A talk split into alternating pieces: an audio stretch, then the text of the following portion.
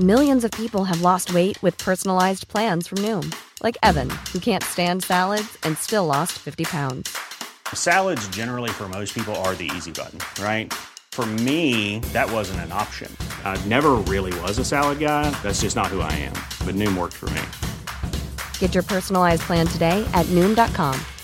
Real Noom user compensated to provide their story. In four weeks, the typical Noom user can expect to lose one to two pounds per week. Individual results may vary. Bonjour, voici les actualités info bref de ce mardi 9 mai. Ottawa expulse un diplomate chinois. Le gouvernement fédéral a déclaré persona non grata Zhao Wei, un diplomate chinois du consulat de Toronto. Il aurait planifié des menaces contre le député conservateur Michael Chang et des membres de sa famille.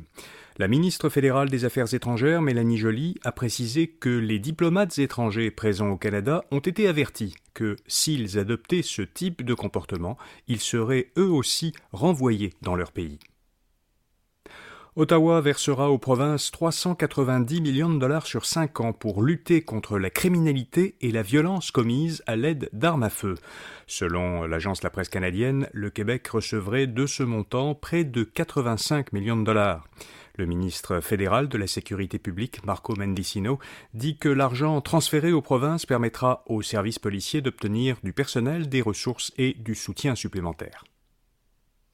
Meta réitère sa menace de bloquer les contenus des médias d'information.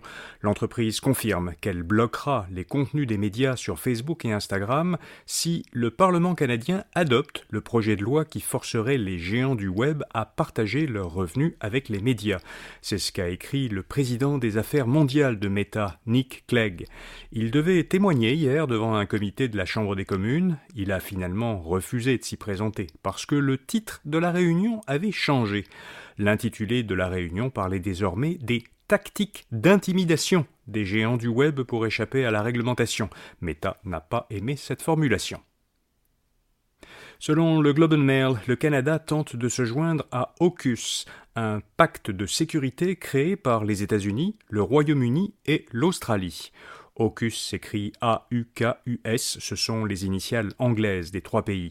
L'élément le plus visible de ce pacte est un programme de sous-marins à propulsion nucléaire, mais ce n'est pas cela qui intéresse Ottawa.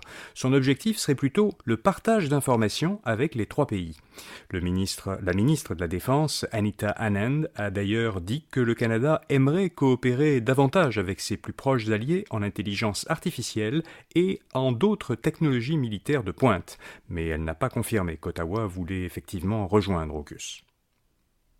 Et puis des vedettes américaines ont contribué au fonds Jean-Marc Vallée. L'université Concordia a annoncé que plusieurs actrices et acteurs célèbres qui ont travaillé avec le cinéaste québécois décédé en décembre 2021 avaient fait des dons pour soutenir la création d'un fonds commémoratif en son honneur. Parmi les donateurs, on trouve Nicole Kidman, Jennifer Garner, Reese Witherspoon et Matthew McConaughey. Ce fonds doit servir à financer une bourse annuelle qui sera destinée aux étudiants de l'école de cinéma Mel Oppenheim de l'Université Concordia. Voilà, vous savez l'essentiel. À demain matin pour d'autres actualités info bref. Bonne journée.